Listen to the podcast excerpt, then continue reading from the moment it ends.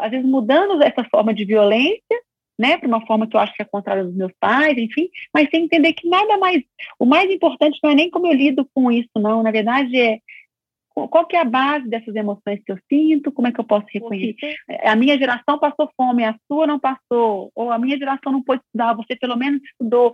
Então a gente acaba é, tendo, é, entendendo que a nossa relação com os pais, elas são positivas, ou foram saudáveis, ou foram de sucesso, porque chegou a algum objetivo sem entender que a necessidade humana é de vínculo e de relação. Olá, eu sou Lívia Praeiro, idealizadora do 8 Horas, mãe do Miguel e da Maria Luísa. E esse é o nosso podcast semanal. Como você gostaria que seus filhos descrevessem o relacionamento deles com você quando se tornarem adultos, né?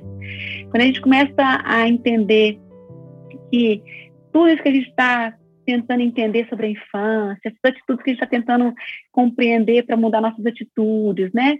É, e a maneira como hoje a gente reconhece, né, a, incapacidade dos nossos pais de responder às nossas emoções, reconhecer, organizar, né?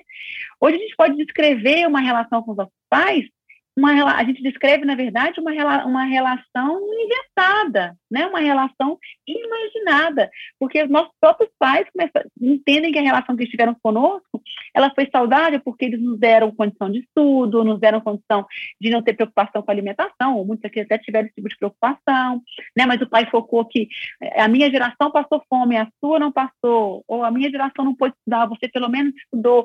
Então, a gente acaba é, tendo, é, entendendo que a nossa relação com os pais, elas são positivas, ou foram saudáveis, ou foram de sucesso, porque chegou a algum objetivo sem entender que a necessidade humana é de vínculo e de relação.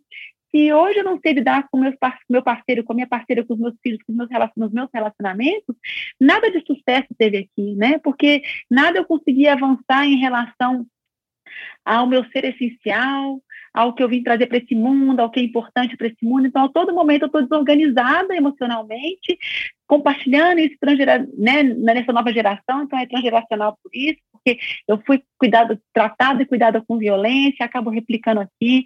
Antes era em forma de castigo e violência física, agora em, em forma vocal, né, de humilhações, ou de isolamento, ou ignorar a criança, enfim, né?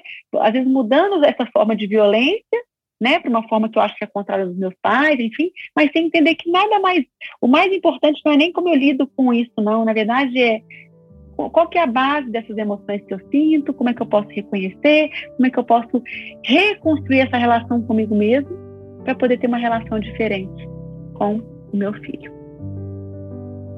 E eu me despeço de vocês, lembrando que o caminho é um olhar intenso para nós.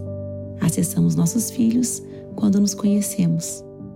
Que esse áudio te fortaleça e inspire seu maternar.